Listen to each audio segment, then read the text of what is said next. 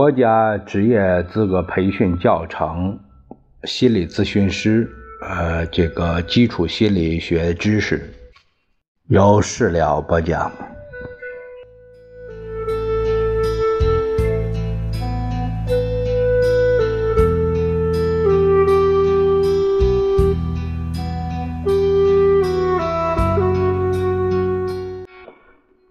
我们这一节看看第一章第三节，啊，第二单元讲的是感受性与感觉阈限。那第一个说到感受性与感觉阈限的定义，啊，定义实际上就是说，就相当于行话，啊。术语，我们对术语要有个理解，要不然的话，你就外行啊。每个人都有感觉器官，但是呢，个人感觉器官的感觉能力却不相同。有人感觉的能力强，有人的感觉能力就是弱。同一个声音，有人听得见，有人听不见。同样大小的物体，有人看得见，有人看不见，这就是感觉能力的差别。感觉器官对于适宜刺激的感觉能力叫做感受性，感觉能力强，感受性就很高；感觉能力弱，感受性就很低。感受性的高低。可以拿刚刚引起感觉的刺激强度来加以度量。能引起感觉的最小刺激量叫做感觉阈限。能引起感觉的最小刺激量叫做感觉阈限。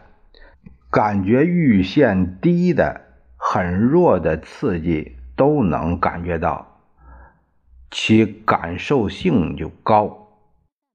感觉阈限高呢，就是需要比较强的刺激才能感受到，呃，它这个感受性就低。感受性是用感觉阈限的大小来度量的，呃，两者这个成反比啊，成反比。你这个感受阈限高。那就需要比较强的这个刺激才能感受到，所以呢，它就是，那你就是感，它就是说感受性低，感受性，哎，那感受性高呢，就是意思是说就是感受就是灵敏，它就是阈限就低啊，是这样一个关系。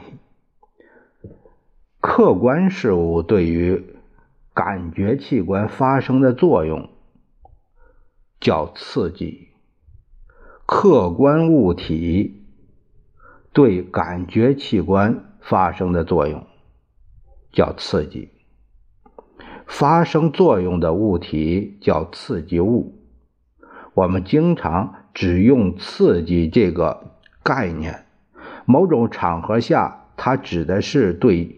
感觉器官发生的作用，另一种场合下，它又指的是发生作用的物体，大家很容易分辨得出来。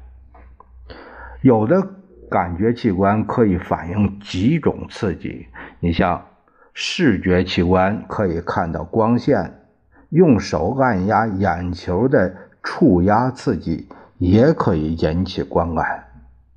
但是，一种感觉器官只对一种刺激最敏感。你比如说，视觉器官对光最敏感，按压只能引起模糊的光感，而不能清楚的看见物体。一种刺激能引起某一种感觉器官最敏锐的感觉。这种刺激就是这种感觉器官的适宜刺激，其他刺激对这种感觉器官来说就是非适宜刺激。光对视觉器官它有适宜刺激，对于听觉器官来说则是非适宜刺激。你这光，你听光，那笑话吗？啊，是吧？声音对于听觉器官是适宜刺激，那对于视觉器官则是非适宜刺激。呃，解这个解说开来都非常好懂啊。感受性，第二个话题说到感受性，感受性与感觉阈限的种类。感觉阈限可分为绝对感觉阈限和差别感觉阈限。感受性也分别为感绝对感受性和差别感受性。刚刚我们呃能引起刚刚能引起感觉的最小刺激强度叫做绝对感觉阈限，绝对阈限表示的是绝对感受性，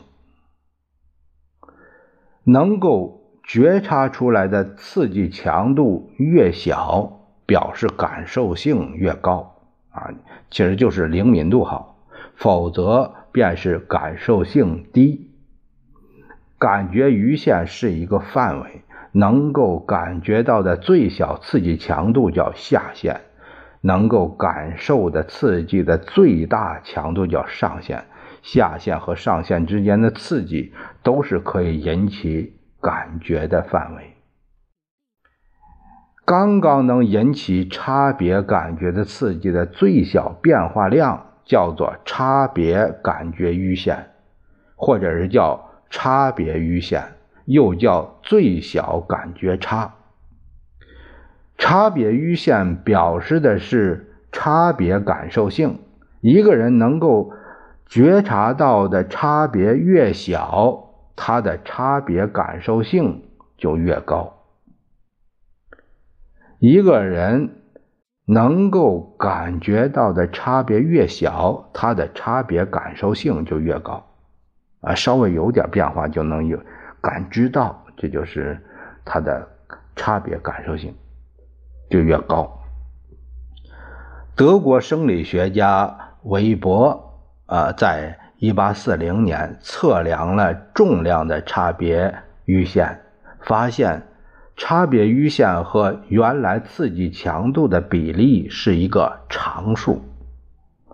用公式表示啊，有一个这样的公式